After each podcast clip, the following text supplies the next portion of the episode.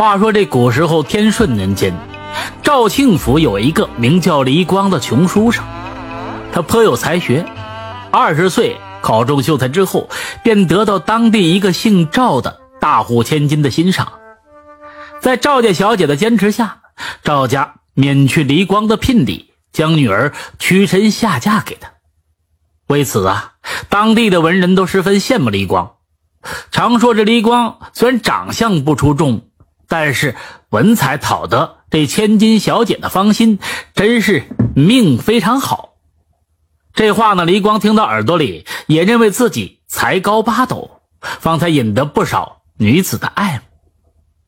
妻子赵氏出身富贵门户，虽然大他三岁，但是一点也不嫌弃黎光穷。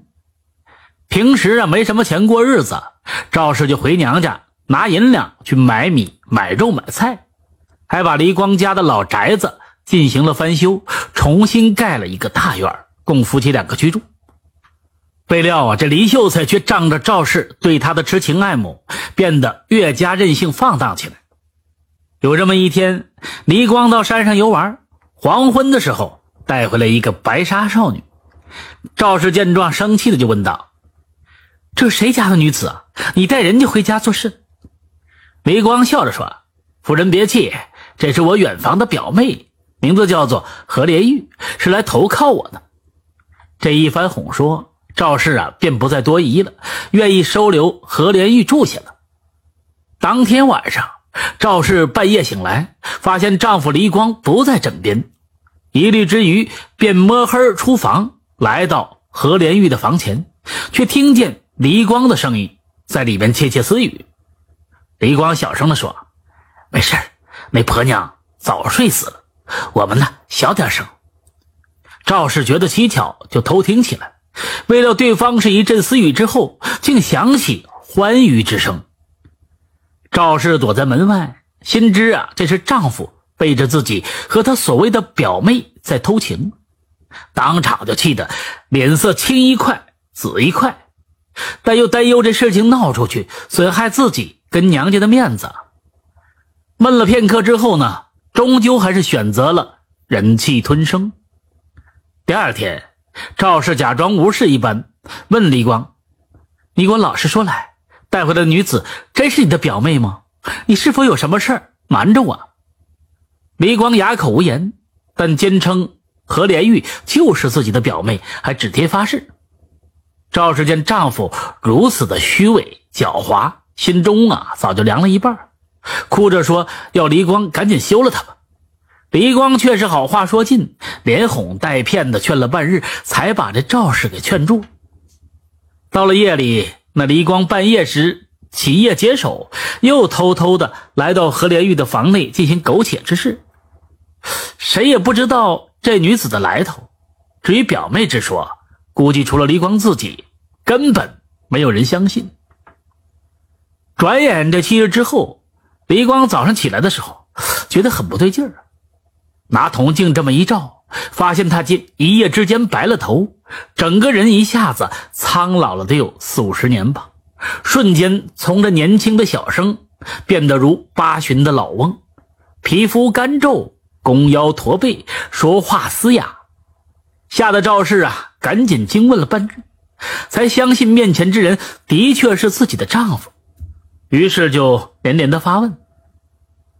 黎光悲伤之后，才说出何莲玉其实很可能是一个女妖，但自己被迷惑住了，只想与她苟且偷欢，抵挡不住她的诱惑。记得当日在山上遇见她卧在青石之上，是搔首弄姿，自己则被对方迷得死去活来，当即就发生了一场野外的合欢。事后呢，这女子表示想嫁给黎光，继续服侍于他。黎光顾及自己妻子赵氏，但又想到非常想跟着女妖继续暧昧，于是才想出了谎称是自己表妹的谎话。黎光一夜变老，精气神全失，原来是这女妖吸尽他元阳之故。男子元阳被吸尽，寿数自尽了，已经在临死的边缘。当天。赵氏趁着这女妖何莲玉没被发现，叫丈夫拖住对方，自己则匆匆的跑到附近有名的三清道观，请那里的道士帮忙除妖。黄昏之际，一个姓毛的道士随着赵氏来到了离家。进到房中之后，只见那女妖竟露出了原形，把离光最后的一点精气给吸走了。他整个人已经变得气若游丝，瘫倒在地上。毛道士见那女妖长着九条尾巴，毛茸茸的额头凸起，知道她是千年的黑狐妖。一妖一道见面，没有言语，直接是相互出手激斗。毛道士使出毕生的道。却仍不是千年黑狐的对手，几次交手之间就被这黑狐啊打的是口吐鲜血。狐妖也想要强袭他的鸳鸯，不料这毛道士拼了老命，重伤之后逃回了道观。当夜，这毛道士熬不过二更天就死了。可道观里还住着几十个道士，皆是斩妖除魔的能手，维护人界秩序以己任的修道者。众道聚合起来，拿了道观里所有的法器、灵符等等，风风火火的就赶到了黎家，发誓要除掉这千年的狐妖。一共有三十六个道士赶至黎家，在外边摆下了天罡伏魔大阵，催动几十个不同的法器，齐齐念动了咒语，想要直接炼化这一个黑狐妖。这不一会儿啊，黑狐妖变得。暴怒异常，扑咬出来，与群道打的是天昏地暗。只闻听那打斗声，彻夜响彻了夜空，把附近的这百姓们通通给吵醒了，闹的是人心惶惶，没有人能入眠。直到天明之时，这打斗方才慢慢的平息了。事后，众百姓赶过来一看，李府已经变成了平地，周围躺着不少道士的尸体。那只黑狐妖躺在中间，身上插满了剑和符，也已经死去了多时。故事讲到这里也就告一段落了。这狐妖和玉莲的确是相当的凶残，化成美女与男子相好，只是为了吸取元阳精魄，供他自己修炼，一点也不像温柔可爱的女狐仙。事实上，比如这《西游记》中的妖精，个个几乎都是凶残的、该死的。